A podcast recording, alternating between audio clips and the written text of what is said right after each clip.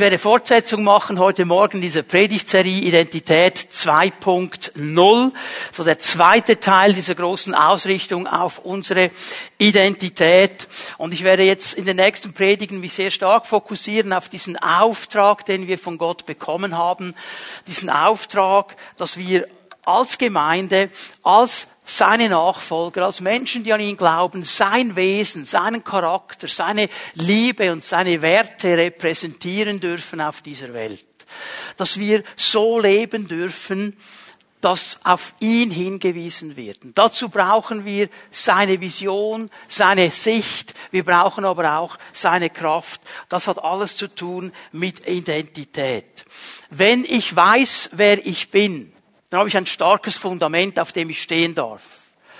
Aber wenn ich dann noch weiß, wozu ich bin, weiß ich auch, in welche Richtung das ich gehen soll. Und so kommen Identität und Bestimmung, die Gott uns gibt, zusammen. Über das Fundament haben wir gesprochen, diese wichtigen Ecksteine. Wir sind von ihm geschaffen, wir sind von ihm angenommen, wir werden von ihm verändern. Wir haben eben diesen Auftrag. Und jetzt in diesem zweiten Teil, Identität 2.0, da wollen wir uns ausrichten, dass diese ganz allgemeinen Wahrheiten Teil meines persönlichen Lebens werden. Und ich kann das nicht überbetonen. Also wir können die Bibel lesen. Wir können sagen, ja, eigentlich ist das gut, was da steht, das finde ich noch eine tolle Sache, wären eigentlich noch gute Werte und gute Gedanken, so wir können das ganz allgemein mal sagen, ja, okay, das ist gut. Aber es wird noch nicht viel verändern. Erst wenn es zu meinem eigenen wird, wenn ich sagen kann, es ist für mein Leben gut und es ist für mein Leben ein Kompass und es ist für mein Leben eine Ausrichtung, dann fangen sich Dinge an zu verändern. Wir können all das gut heißen und sagen, das finden wir eigentlich noch gut, so ganz allgemein. Der Punkt wäre aber, dass es Teil meines Lebens wird. Dass ich lerne, in diesen Dingen auch zu leben. Und das soll uns hier ein bisschen helfen, in dieser Predigtserie diese Dinge besser zu verstehen. Ich habe es verglichen mit einer Reise. Es ist eine geistliche Reise. Es ist eine Reise zu diesem Meer, das Gott bereithält. Zu diesem, also nicht Meer mit zwei E, sondern M-H-A-R. Meer, Meer zu haben. Okay, er hat immer noch mehr bereit. Er hat immer noch mehr für uns. Er ist nie fertig. Er hat noch Dinge, egal wie alt wir sind, egal wie lange wir mit ihm zusammen sind, er hat noch Dinge für uns bereit. Und diese geistliche Reise führt uns zu diesem Meer von Gott, will uns immer mehr in das hineinbringen, was Gott über mein Leben gedacht hat. Wir haben ganz viele Dinge schon gesehen, haben uns in den letzten Gottesdiensten vor allem mit diesen wichtigen Versen aus Philipper 3 auseinandergesetzt. Und hier möchte ich auch noch einmal einen Vers lesen aus Philipper 3 heute Morgen, äh, um uns in das Thema hineinzunehmen. Ich möchte noch einmal an das ganz, ganz Wichtige erinnern, das wir am letzten Sonntag gesehen haben, dass Paulus uns nämlich aufruft, in diesem Abschnitt in Philipper 3 Frieden zu schließen mit unserer Vergangenheit. Und es ist so wichtig, dass wir das tun und es nicht zulassen, dass die Vergangenheit, auch die negative Vergangenheit, Einfluss nehmen darf in mein Leben. Ich möchte euch diesen Satz noch einmal weitergeben. Ich muss in der Gegenwart Frieden schließen mit meiner Vergangenheit, um in die Zukunft hineinzukommen, die Gott für mich bereithält. Ich muss hier heute Frieden schließen mit meinem Gestern, damit ich das Morgen erreichen kann, das Gott für mich bereithält. Weil sonst werde ich immer zurückgehalten. Das ist ein ganz, ganz wichtiger Punkt, den kann man nicht überbetonen. Aber ich möchte nicht bei der Vergangenheit hängen bleiben. Das haben wir in Vers 13 nämlich gelesen. Jetzt gehen wir zu Vers 14. Denn um diese Zukunft, die wir ergreifen sollen, in die wir hineinkommen sollen, um die geht es Paulus hier dann in Vers 14. Und ich laufe mit ganzer Kraft dem Ziel entgegen, um den Siegespreis zu bekommen, den Preis, der in der Teilhabe an der himmlischen Welt besteht, zu der uns Gott durch Jesus Christus berufen hat. Noch einmal der Zusammenhang. Paulus sagt in Vers 13, eines tue ich, ich schließe ab mit meiner Vergangenheit. Ich will nicht mehr an diese Dinge denken. Ich will nicht mehr zulassen, dass meine Vergangenheit mich beeinflussen kann. Ich richte mich aus nach vorne. Ich schaue vorwärts. Und dann sagt er das mit ganz starken Worten hier in Vers 14, ich laufe mit ganzer Kraft dem Ziel entgegen. Paulus lässt keinen Zweifel aufkommen an dieser Tatsache, er ist ein Mann mit Vision. Er schaut voraus.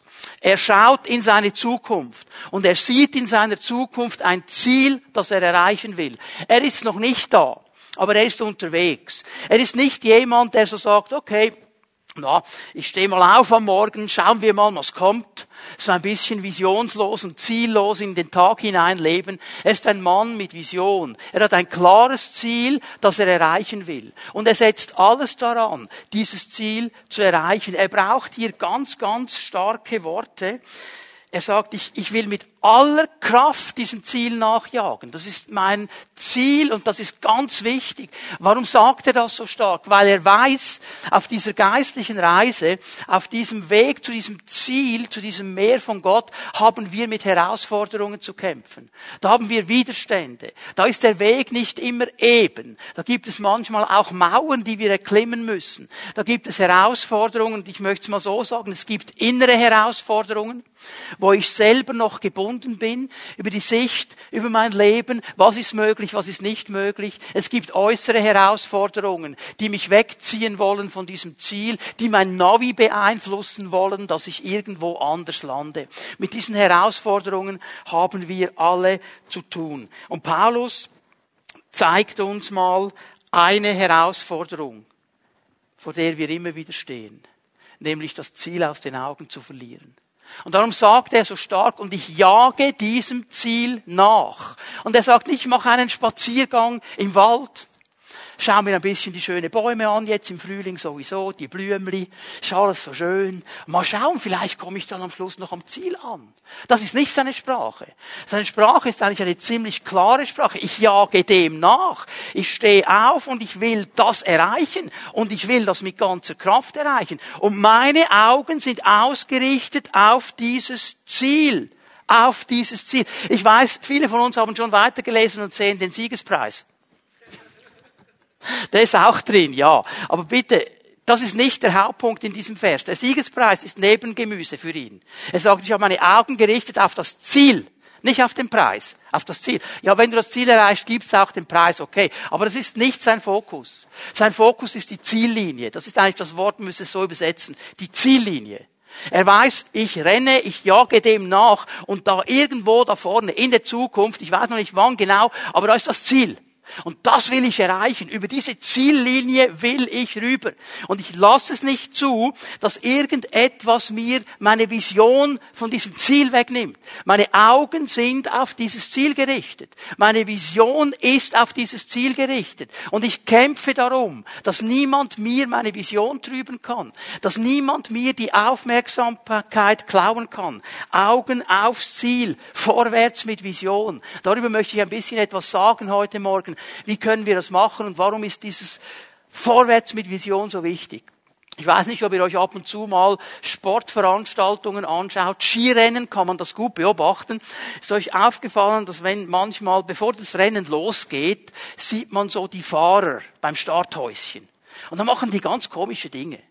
Also sie stehen dann da. Und du denkst, was hat der jetzt irgendwie was nicht gerade gepolt bei dem?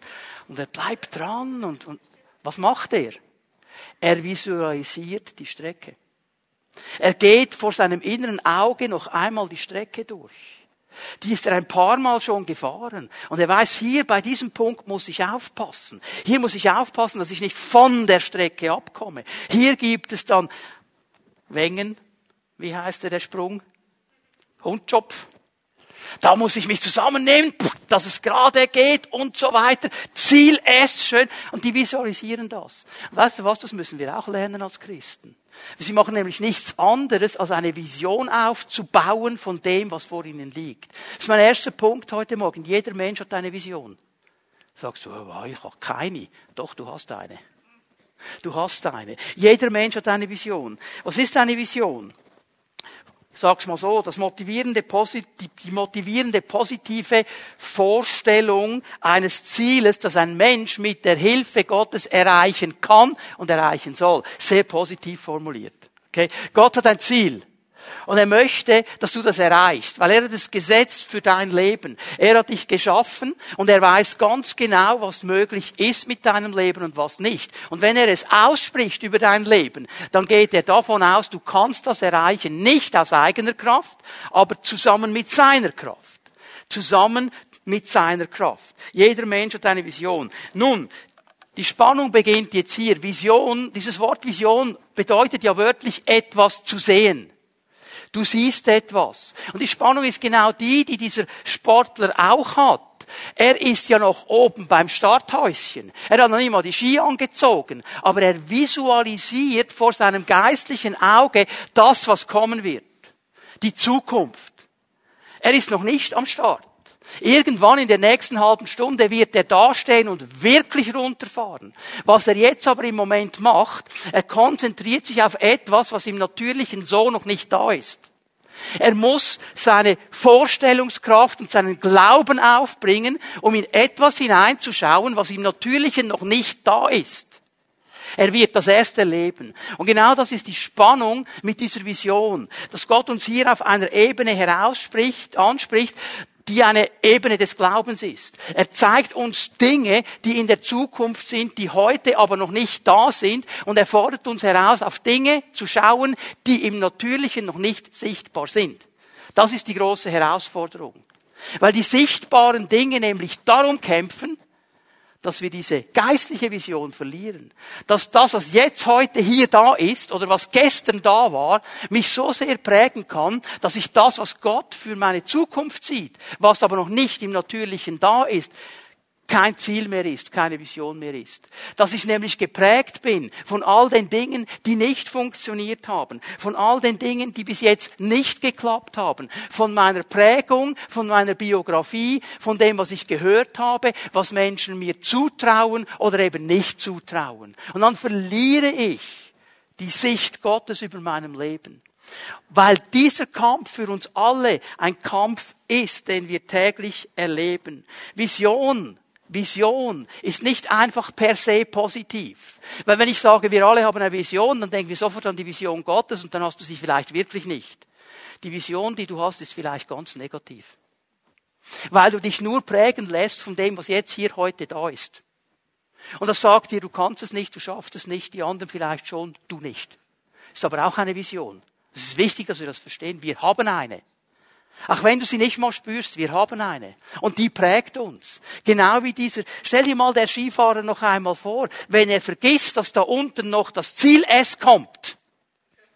Und er kommt mit zu viel Tempo, dann knallt sie ihn in die Bande und das Rennen ist vorbei für ihn. Verstehen wir? Ich möchte euch eine interessante Stelle zeigen aus 2. Korinther 4, Vers 18. 2. Korinther 4, Vers 18.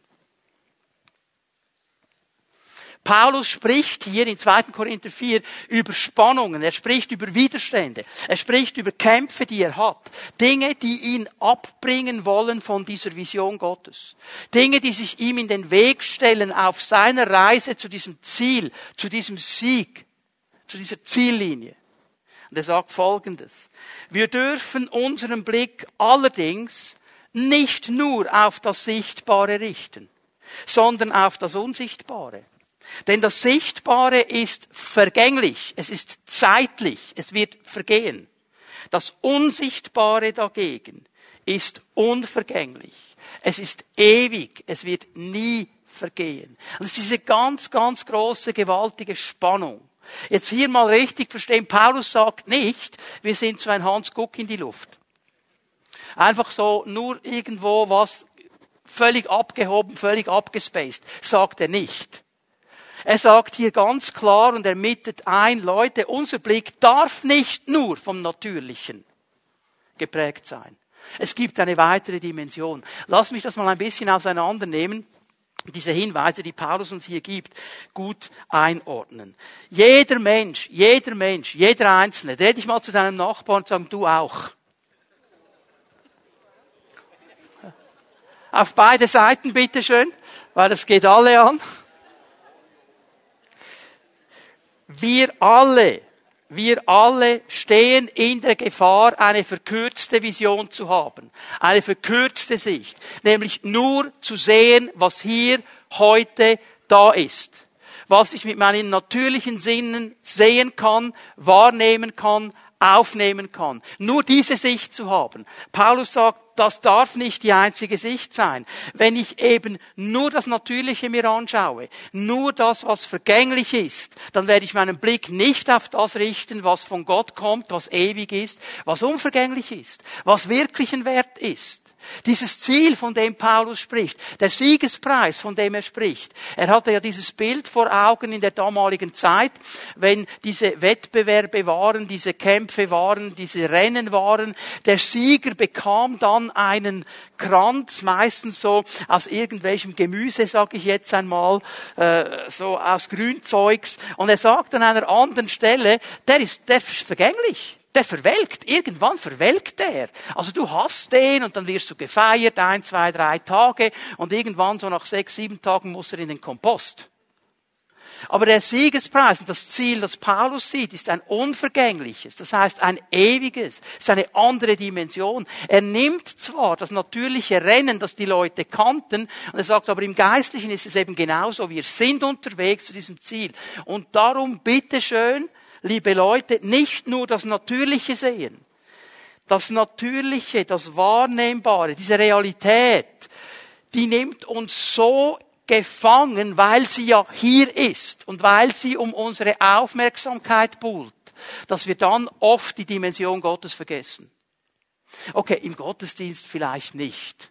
So diese anderthalb Stunden, wenn wir Elo-Preis machen und alle von Gott sprechen, dann sehen wir die Dinge vielleicht schon. Und dann gehst du raus Bumm. Und dann ist die Realität wieder da. Und es ist diese große Spannung. Ich möchte hier aber eines klar machen. Bitte haben wir das gesehen. Was Paulus hier Klartext sagt. Und Leute, das muss unsere Einordnung sein. Sonst fahren wir irgendwo auf einen komischen Zug ab. Alles, was wir sehen. Alles, was wir im Natürlichen wahrnehmen können. Alles, was uns umgibt, ist vergänglich. Ist uns das bewusst? Es wird alles vergehen.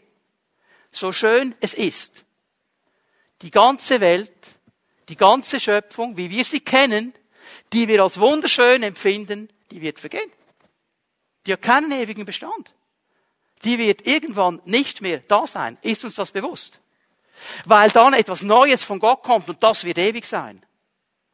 Alles, was wir jetzt schätzen, was wir hochleben lassen, was wir auch, bitte hör mir gut zu, genießen dürfen, in der richtigen Einordnung. Das wird alles vergehen. Das ist nur eine zeitliche Sache.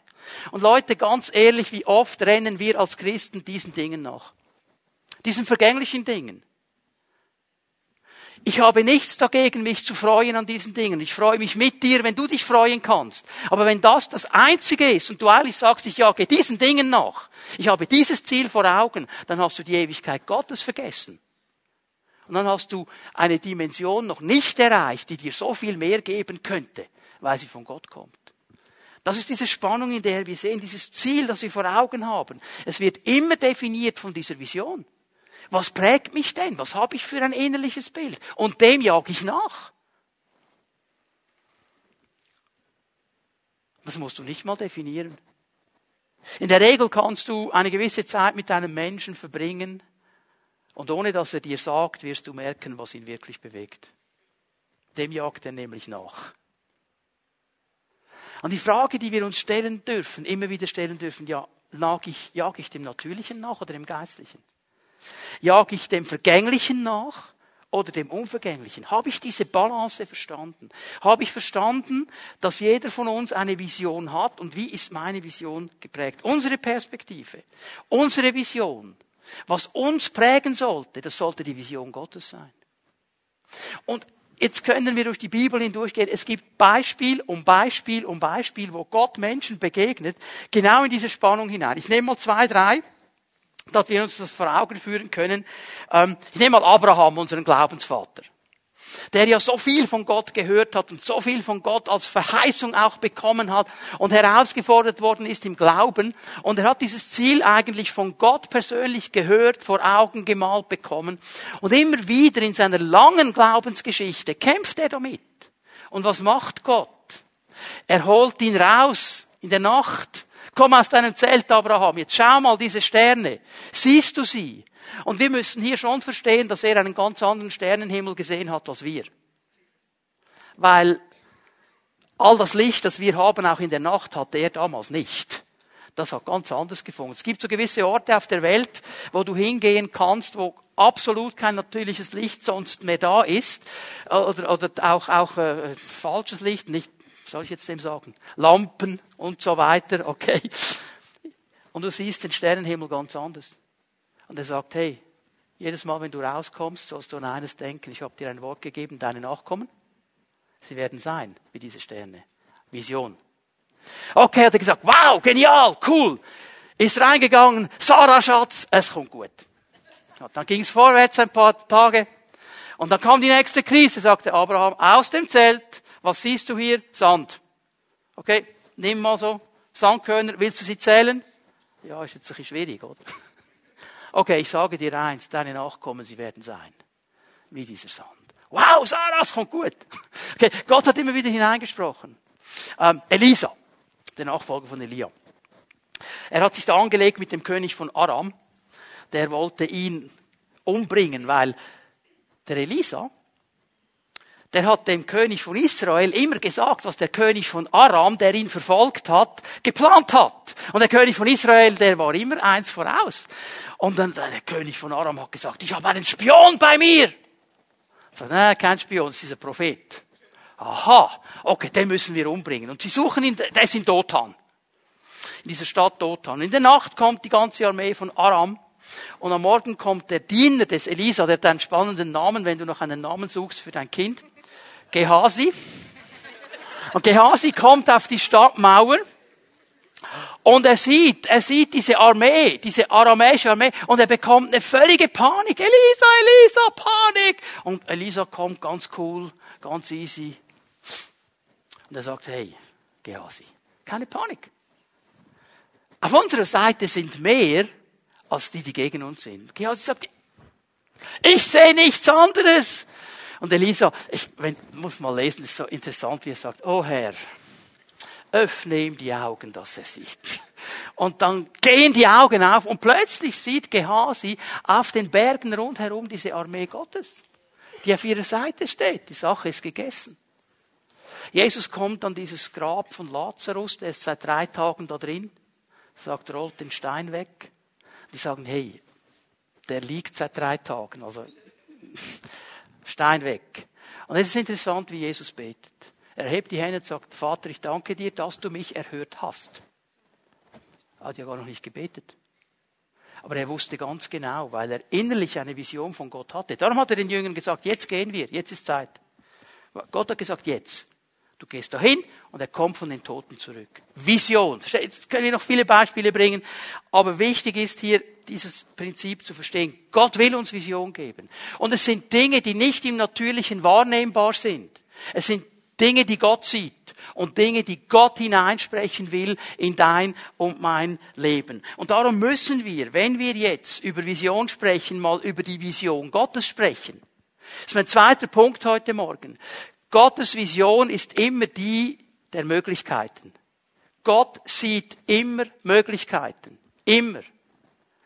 Aber man redet ja davon, dass ein Mensch, den wir kennen, wir sagen so, okay, das ist ein Optimist, ein Positiver, ein Ermutiger, der sieht immer etwas Positives im Leben, er kann immer noch etwas Gutes sehen. Weißt du was, der größte Ermutiger im ganzen Universum ist Gott. Ist der größte Optimist ist der größte Positive, ist der größte Ermutiger, weil Gott immer Potenzial sieht.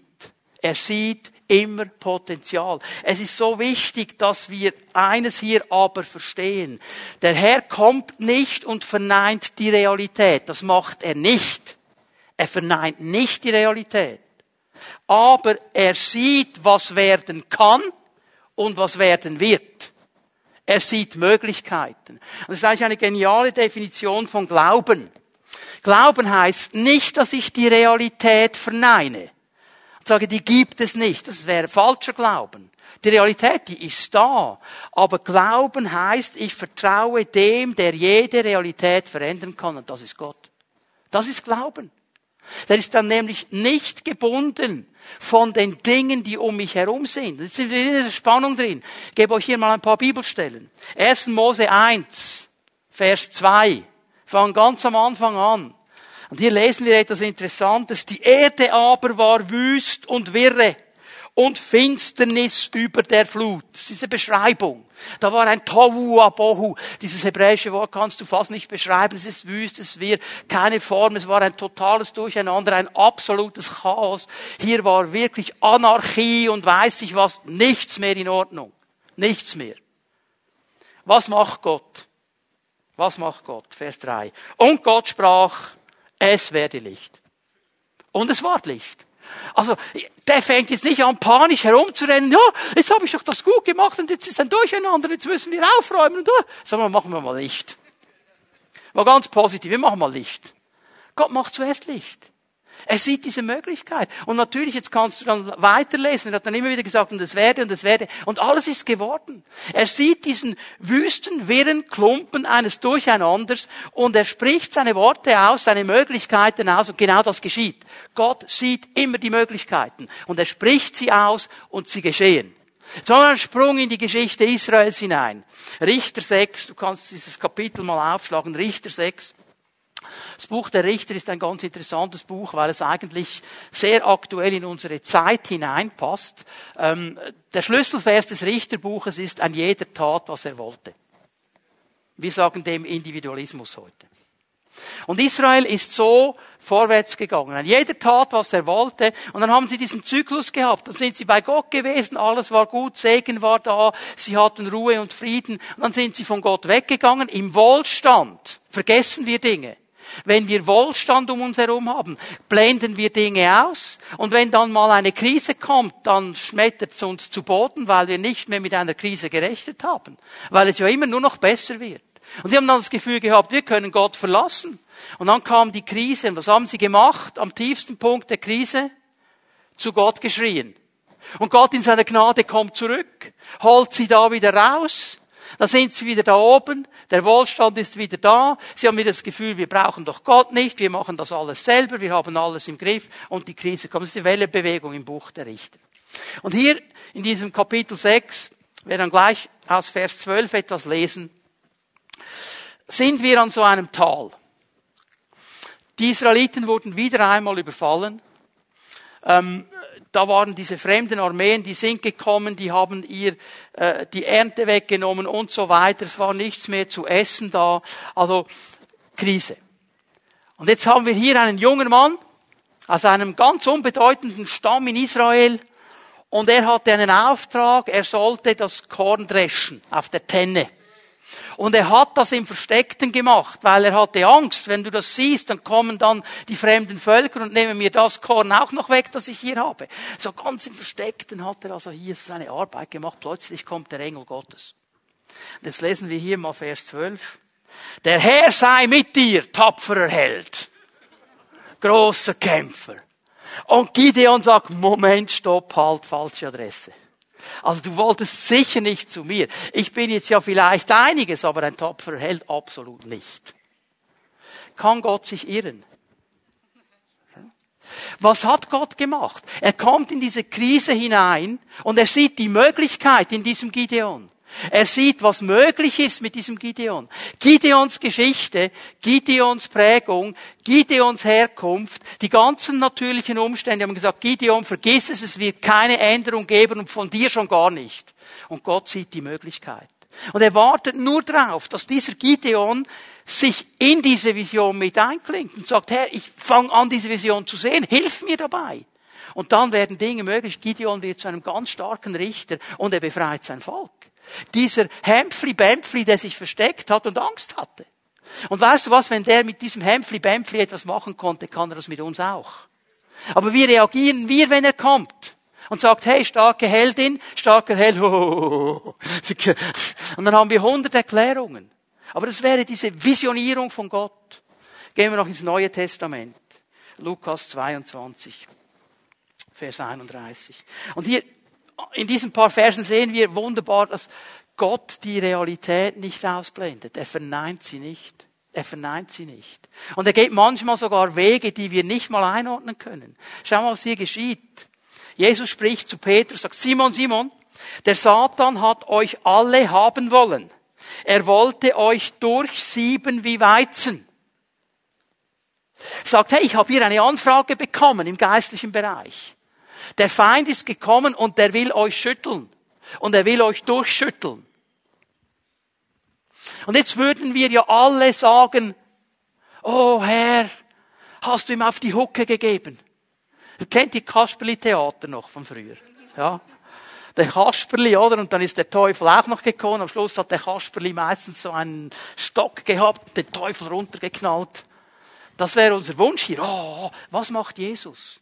Was macht Jesus? Ich habe für dich gebetet, dass dein Glaube nicht aufhört. Ja, mit anderen Worten, ich lass dich schütteln. Ich lass dich mal durchschütteln. Der, der darf dich mal schütteln. Ich bete einfach, dass dein Glaube nicht aufhört. Und wenn du dann umgekehrt bist, also mit anderen Worten, ähm, das wird noch schlimmer werden.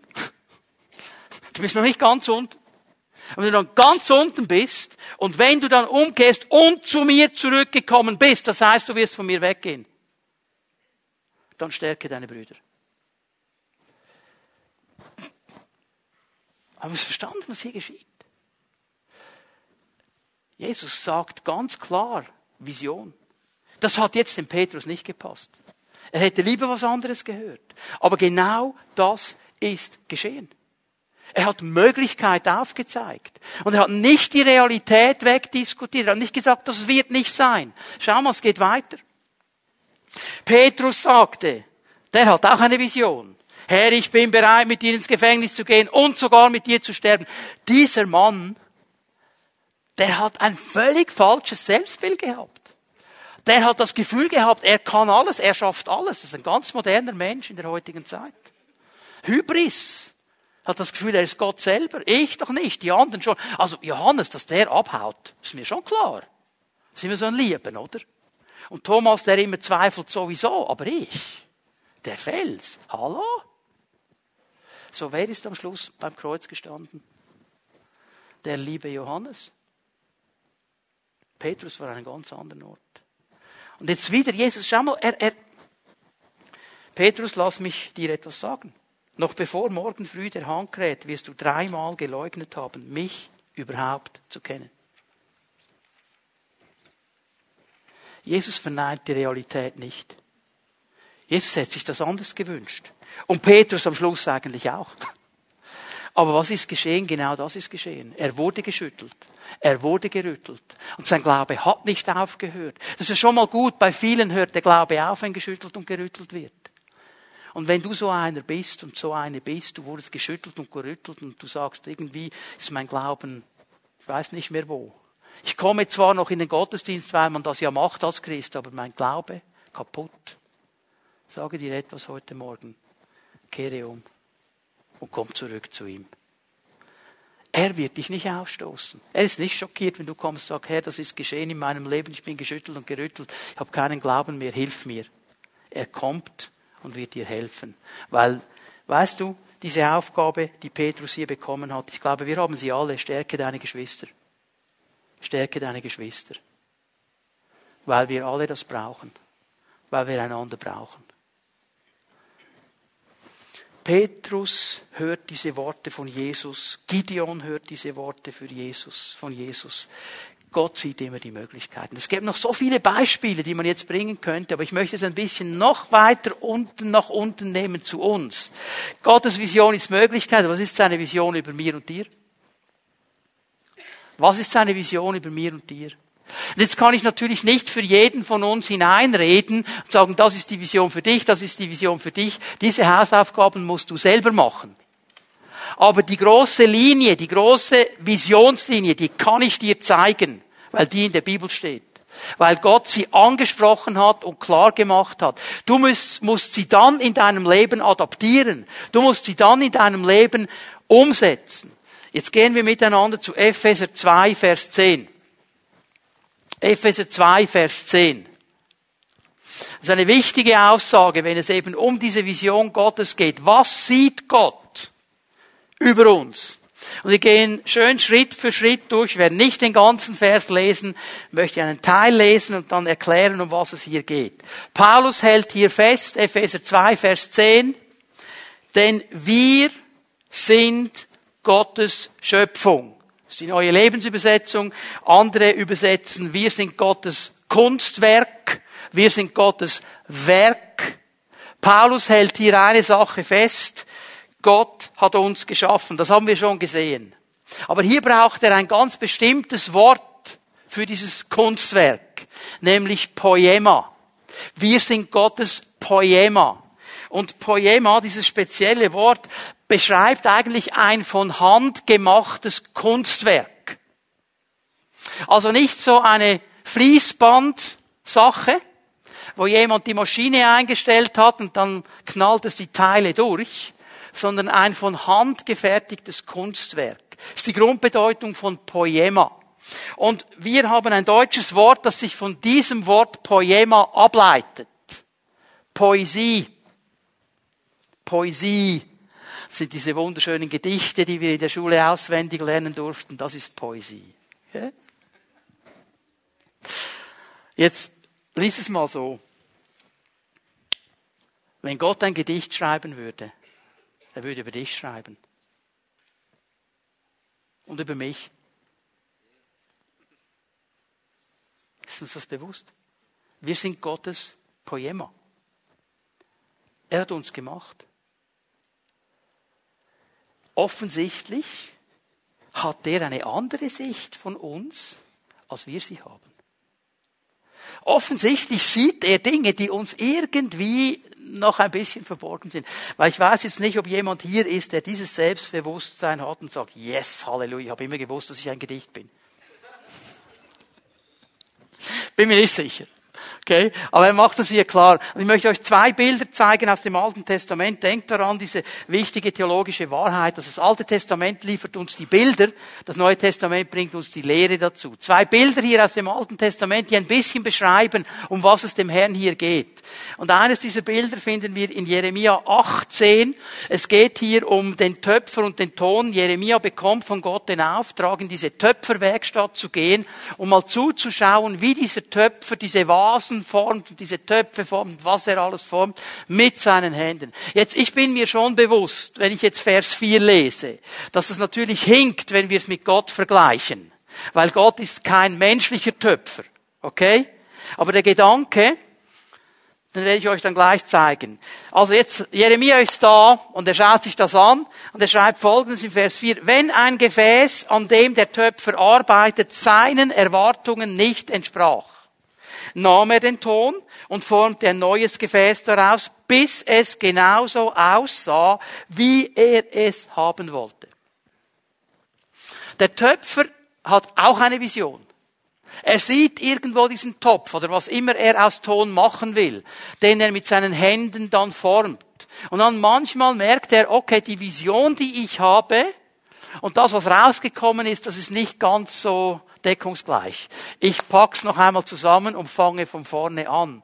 Und ich mache es so lange, bis es so aussieht, wie ich es haben will. Jetzt, wenn Gott uns geformt hat als sein Kunstwerk, glaubst du, dass wir so rausgekommen sind, wie er es wollte? Er ist perfekt. Er ist perfekt. Er ist perfekt. Und ich spreche jetzt hier nicht von den veränderbaren Teilen unseres Äußeren. Gibt es auch ein paar veränderbare. Das hängt ein bisschen zusammen mit Essen und weniger Essen und so weiter, okay. So, also ich rede jetzt nicht über diese Dinge. Ich rede über die, die wir nicht ändern können. Größe. Haare. Augenfarbe. So, ja, ich kann Linsen reintun. Ja, ja, ja. Wir wissen, von was wir sprechen. Aber wie oft möchten wir sein, was wir nicht sind? Wie oft schauen wir uns irgendwelche Bilder an und denken, so müsste ich sein, so sollte ich sein. Und Gott sagt, hey, du bist doch mein Poema. Für mich bist du perfekt. Für mich stimmt's. Und wir sollten lernen, Ja zu sagen. Nicht zu den Dingen, die wir nicht verändern können. Oder die wir verändern können, aber zu denen, die wir nicht verändern können. Ja zu sagen. Ein Ja zu haben. Wir sind Gottes Poema. Eine zweite Stelle, ein wunderbares Bild. Zephania 3. Vers 17. Zeigt etwas vom Herzen Gottes. Der Herr, dein starker Gott, der Retter ist bei dir. Ist nicht irgendwo weit weg. Er ist der starke Gott. Er ist der Retter.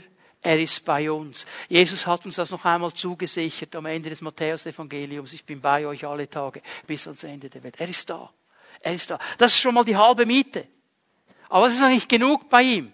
Begeistert freut er sich an dir. Hallo? Vielleicht gibt es jetzt den einen oder anderen Bruder, der sagt, ich wäre mal froh, wenn meine Frau sich begeistert freut an mir. Der Herr macht's. Er macht's. Er macht's. Er freut sich begeistert an dir und an mir. Warum? Weil er sieht, was sein kann. Nicht was ist. Verstehen wir das? Er sieht, was sein kann. Er sieht, was möglich ist, wenn wir uns eins machen mit ihm. Was für Chancen das da werden, was für Möglichkeiten. Er ist begeistert. Vor Liebe ist er sprachlos ergriffen. Es verschlägt ihm sogar die Sprache. Also man, das braucht dann einiges. Es verschlägt ihm die Sprache, weil er so viel Liebe hat, weil er so begeistert ist, weil er die Möglichkeiten sieht. Und er jauchzt mit lautem Jubelruf über dich. Er freut sich echt, weil er die Möglichkeiten sieht. Und weil er sieht, was mit seiner Gemeinde umgesetzt werden könnte, wenn seine Gemeinde lernt, die Vision zu übernehmen, die er hat. Und jetzt gibt es aber ein Problem. Ja, er hat dieses Ja. Er hat uns gemacht. Wir sind sein Kunstwerk. Jetzt lesen wir weiter. Er hat uns in Christus Jesus neu geschaffen. Neu geschaffen. Also jetzt ist irgendwas geschehen hier. Dieses Kunstwerk, das ja von Gott kommt und eigentlich perfekt ist, muss neu geschaffen werden. Was ist passiert? Paulus muss diesen Punkt betonen, um eines klar zu machen. Obwohl der Mensch ganz grundsätzlich ein Kunstwerk Gottes ist, obwohl er ganz grundsätzlich von Gott geliebt ist, unter diesem Segen Gottes gestanden ist, hat sich der Mensch entschieden, Gott aus der Schule zu laufen, hat sich entschieden, seinen eigenen Weg zu gehen, hat sich gegen Gott entschieden, wollte die Dinge selber in die Hand nehmen und die Beziehung ist zerbrochen. Die Beziehung ist zerbrochen. Die Beziehung zur Quelle des Lebens, zu deinem Schöpfer ist zerbrochen. Und darum braucht es dieses neue von Jesus Christus. In Jesus sind wir neu geschaffen. Es bedeutet mal zuerst, dass wir in die Beziehung zurückgenommen sind, wieder an den Ort gesetzt worden sind, an dem wir eigentlich immer hätten sein sollen, in der Nähe Gottes, in seiner Gegenwart, dass wir wieder hineingenommen werden in seine Familie. Das bedeutet es mal zuerst, dass wir wieder Teil der Familie Gottes sind. Johannes er beschreibt es so, Johannes 1, Vers 12. Allen denen jedoch, die ihn aufnahmen. Und dieses Wort hier, das Johannes braucht, das bedeutet äh, in Empfang nehmen, es bedeutet auch entscheiden für. Also wir können sagen, alle, die sich für ihn entschieden haben. Wir sagen, Jesus, ja, ich habe das verstanden, ich bin hier aus dem Platz gefallen, wo ich eigentlich sein sollte und ich kann alleine nicht zurück. Aber du hast durch deinen Tod am Kreuz diesen Weg für mich und diesen Platz für mich freigemacht. Ich entscheide mich für dich. Ich entscheide mich, das für mein Leben zu nehmen. Eben nicht nur zu sagen, ja, ganz generell finde ich das noch gut, sondern sagen, ganz persönlich nehme ich das für mich. Wenn das geschieht, die an seinen Namen glaubten, gab er das Recht, Gottes Kinder zu sein. Er gibt dir das Recht, er gibt mir das Recht, wieder hineinzukommen in diese Familie Gottes. Und dann sind wir wieder an diesem Ort, wo wir eigentlich sein sollten wo Gott uns immer haben wollte, als sein Kunstwerk, als sein Poema. Gottes Vision über uns besteht aber eben nicht nur darin, dass er uns kunstvoll geschaffen hat, uns wunderbar gemacht hat und dass er uns wieder aufgenommen hat in seine Familie. Er hat noch eine andere Vision. Der letzte Teil dieses Verses. Warum hat Gott das alles gemacht? Damit wir die guten Taten ausführen, die er für unser Leben vorbereitet hat. Also er geht jetzt hier noch einen Schritt weiter. Er sagt, ich habe nicht einfach nur dich gemacht und ich habe dich toll gemacht, ich habe sogar für dein Leben einen Plan, der dich erfüllen wird, der dich völlig zufriedenstellen wird, der dich freisetzen wird, weil es mein Plan ist. Ich habe dich dafür geschaffen. Dazu bist du geschaffen. Und dieser Plan ist unterschiedlich. Der ist nicht für uns alle gleich. Aber wenn wir diese Vision entwickeln können, dass ich sage, Herr, du hast eine Vision für mein Leben. Und ich will erkennen, was es ist. Ich will verstehen, was es ist. Ich will es von dir hören. Ich will es immer besser erkennen. Ich will in diesen Plan hineingehen. Dann werden wir erfüllte Menschen sein, weil wir dann an dem Ort sind, wo Gott uns haben möchte. Weil wir dann genau da sind, wo wir sein sollen und in dem sind, zu dem er uns geschaffen hat. Man sagt ja manchmal über Menschen, die etwas sehr gut machen, der ist wie geschaffen für diesen Job. Ja, vielleicht ist es genau das. Und dann sind sie aber auch zufrieden. Du von außen denkst vielleicht, wie kann der zufrieden sein? Mir würde es langweilig werden. Ja, du bist auch nicht geschaffen für das. Du bist für etwas anderes geschaffen. Aber wenn du da bist für das, was du geschaffen bist, dann bist du genauso wie der andere. Sagt, wow, so cool. Und der neben dran denkt, kann ich nicht einordnen, was ist mit dem los? Jetzt stell dir aber mal vor, lass uns mal träumen einen Moment. Dass wir als Gemeinde, jeder von uns, anfängt zu verstehen, diese Vision, die Gott hat. Für was bist du geschaffen? Und dann erkennen wir, dass diese Werke, die wir dann ausführen sollen, zu dem wir geschaffen sind, sogar von Gott vorbereitet sind. Die Türe geöffnet ist. Das heißt, es braucht nicht mal eine mega Anstrengung von uns. Es ist schon vorbereitet. Es braucht eine Entscheidung. Also jetzt bitte alle, die das Gefühl haben, jetzt macht er wieder Stress. Es ist kein Stress. Es ist kein Stress.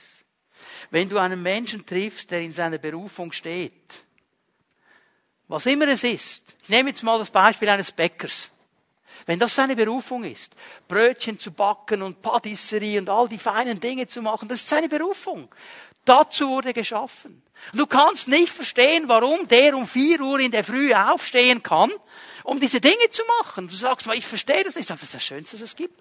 Kannst du dir vorstellen, wie cool das das ist? Und er steht auf am Morgen. Dies ist der Tag, dies ist der... Und er ist einfach happy. Warum? Weil er ist dazu geschaffen.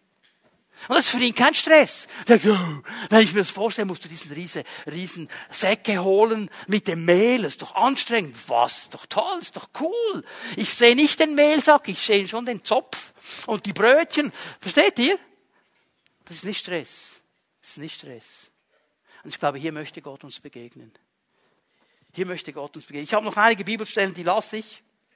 Aber, was ich dir sagen möchte, Gott hat einen Plan eine Vision für dein Leben. Und dieser Plan, diese Vision, das muss ich dir noch sagen, die wird sich an die Prinzipien Gottes halten. Und die Prinzipien Gottes sind immer die, dass aus etwas Kleinem etwas Großes wird. Wir drehen das gerne um, oder? Gleich am Anfang groß. Aber hey, hallo. Die ganze Schöpfung, lies es noch einmal nach, ist auf Wachstum ausgelegt. Vom Kleinen zum Großen. Und Leute, wie ist Jesus auf die Welt gekommen? Stell dir mal vor, der wäre als 30-jähriger Mann rausgekommen, die arme Maria. Das Baby. Und er ist gewachsen.